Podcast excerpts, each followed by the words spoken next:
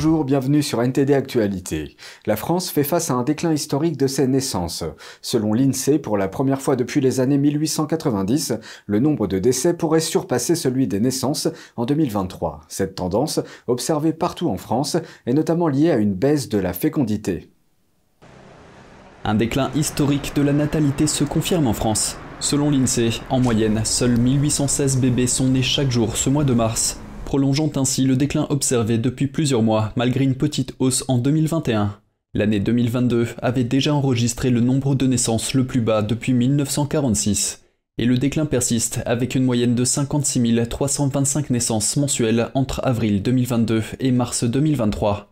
Cela représente une baisse constante depuis une moyenne de 66 000 naissances mensuelles au début des années 2010. En nombre absolu, Seul un mois depuis 2015 a été plus bas que mars 2023, janvier 2021, soit 9 mois après le confinement total du printemps 2020.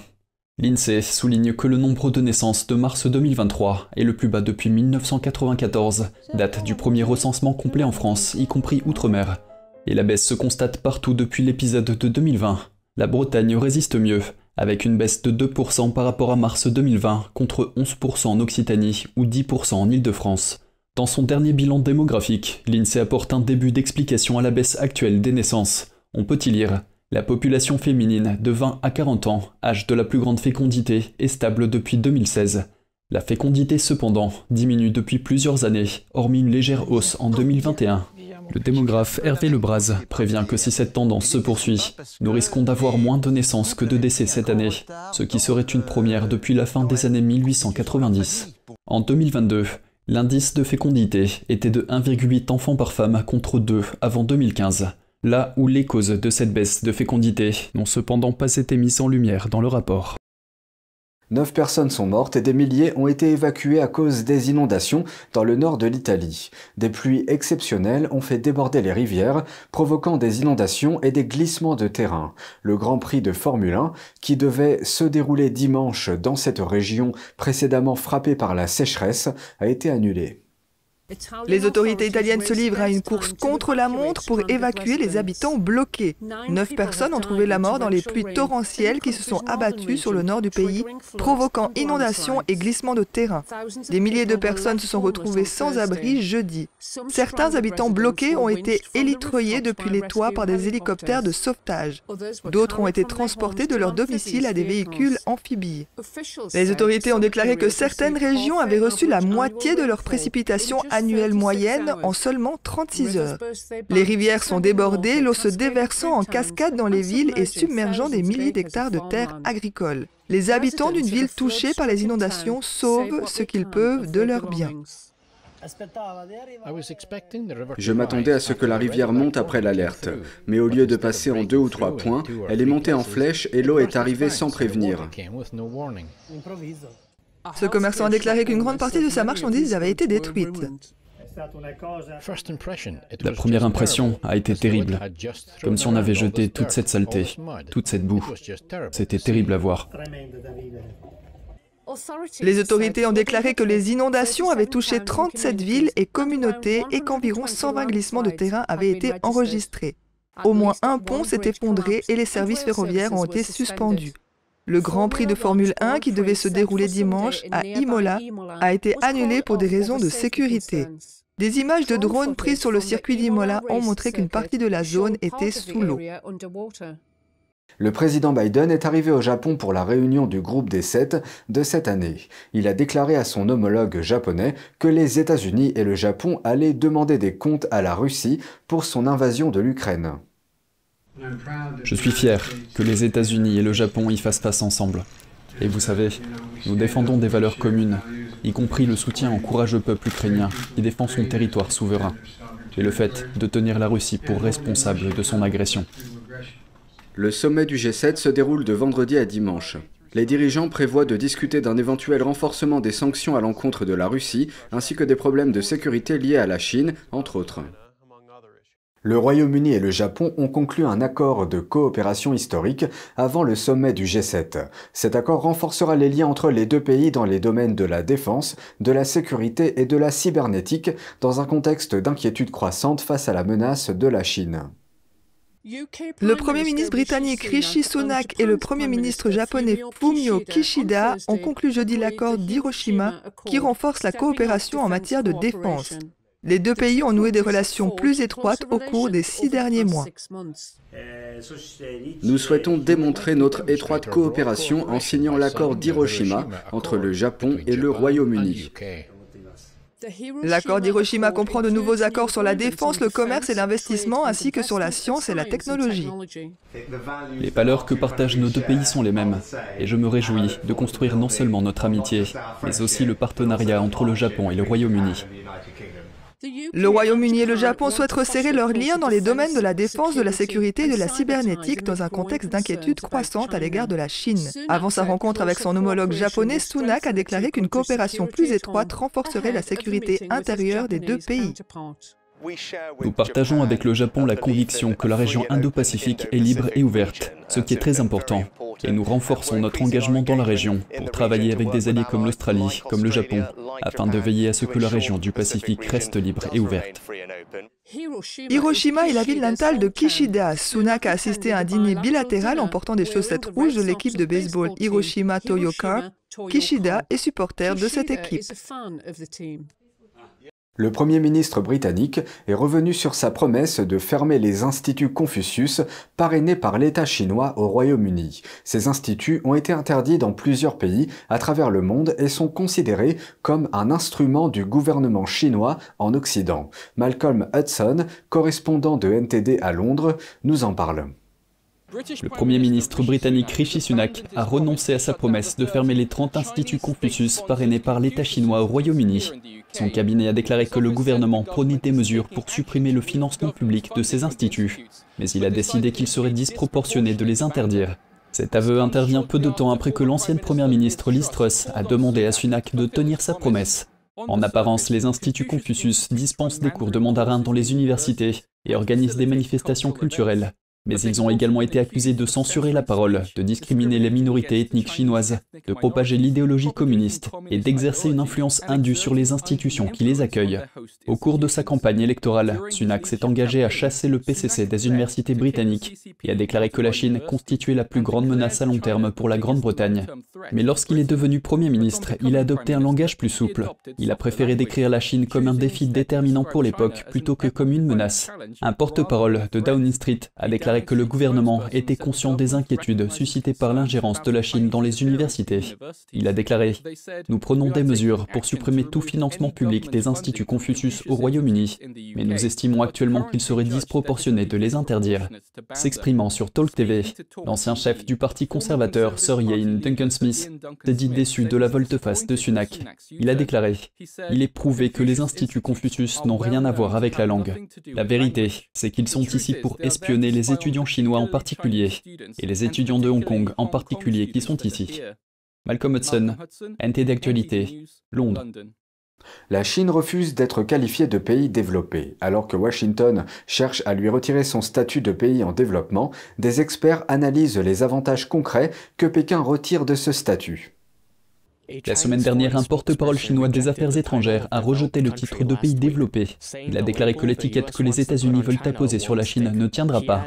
Il a ajouté que le PIB par habitant de la Chine s'est levé l'année dernière à moins de 12 000 euros, soit seulement un sixième du niveau américain.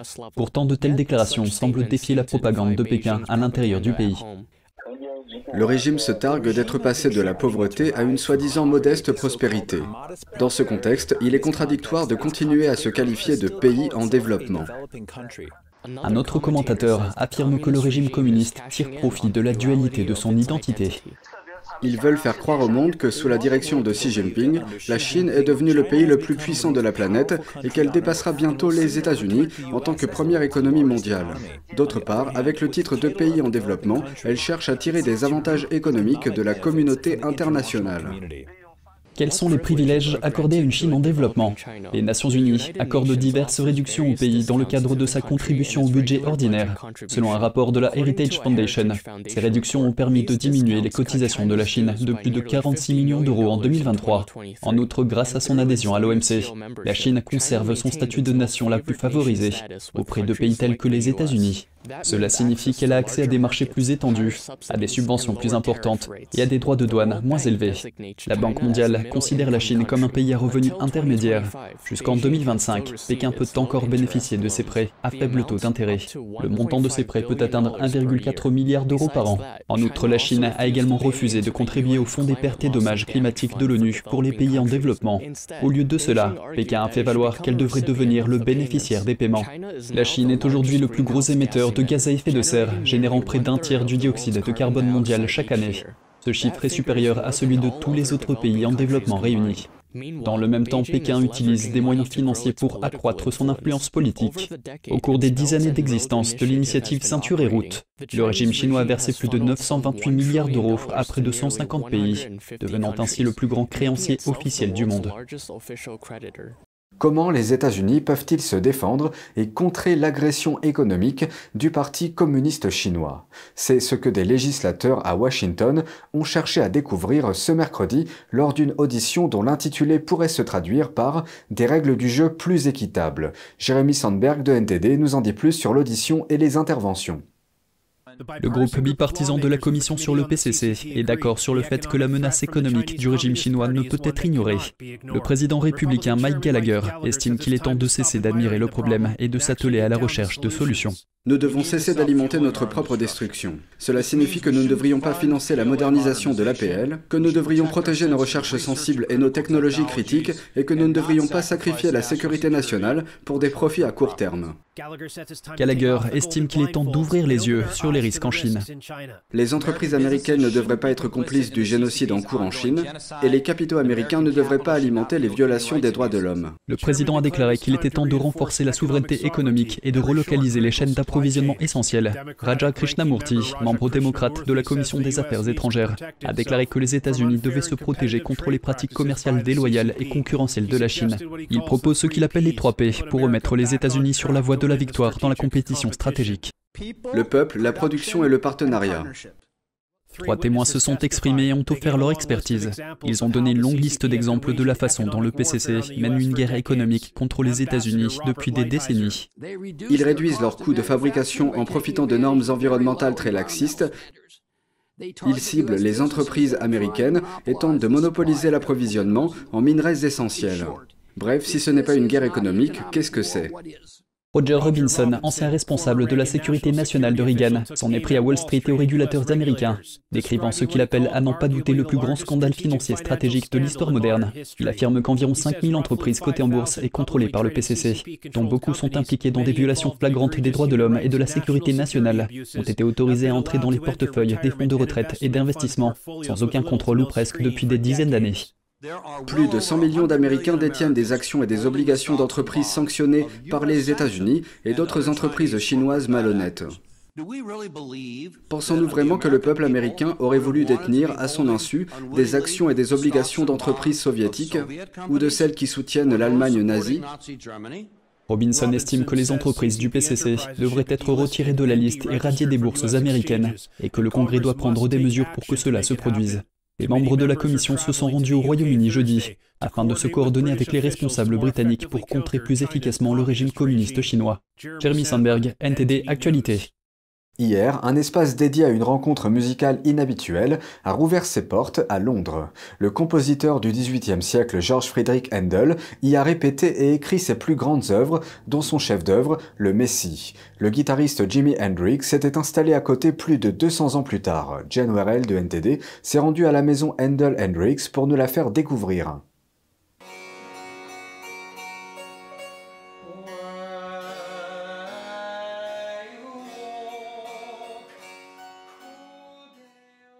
C'est ici que le compositeur George Friedrich Handel a écrit ses plus grandes œuvres. Handel a composé toute sa musique à partir de 1723 dans cette maison, et cela inclut certaines de ses œuvres les plus durables et les plus célèbres.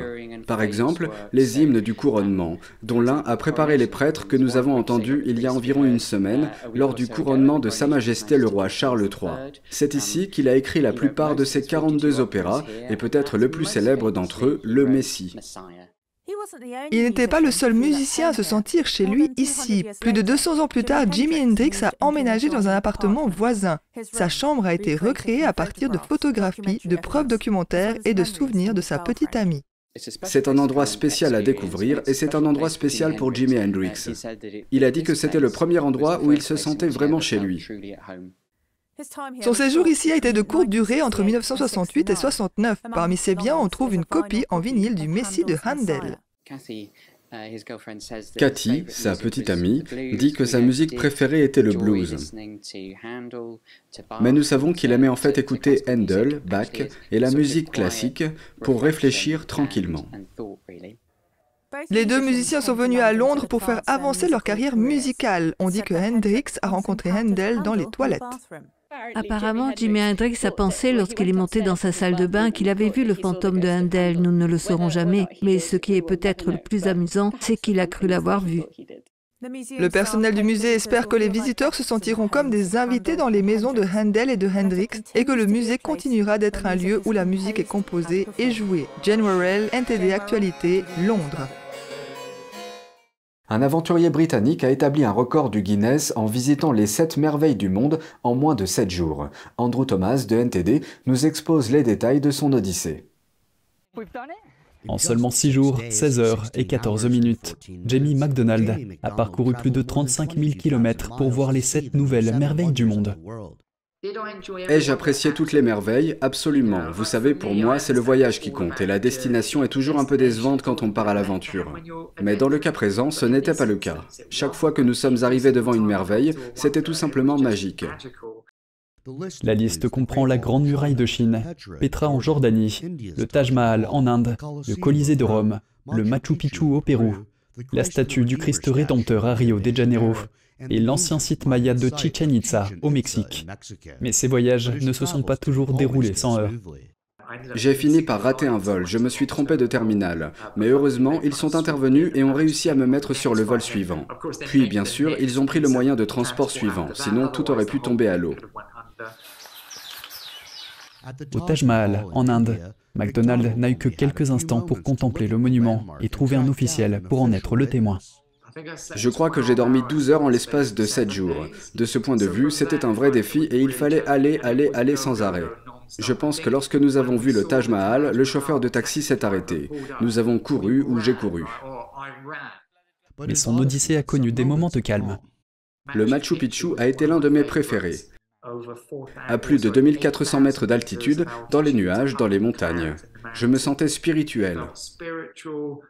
Une maladie invalidante dont McDonald a souffert dans son enfance a été sa principale motivation.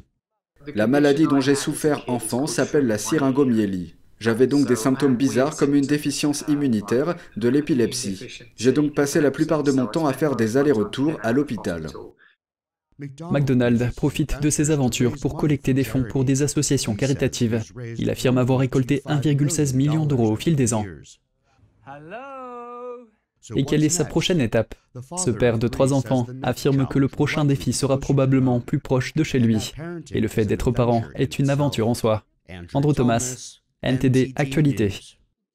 Et c'est ainsi que s'achève cette édition. Merci de nous avoir suivis. Vous pouvez suivre tous les programmes de NTD sur Ganjing World, la plateforme 100% propre, en tapant www.ganjing.com fr ou en cliquant sur le lien qui se trouve sous notre vidéo YouTube. Je vous souhaite à toutes et à tous, et de la part de toute l'équipe, une excellente soirée sur NTD.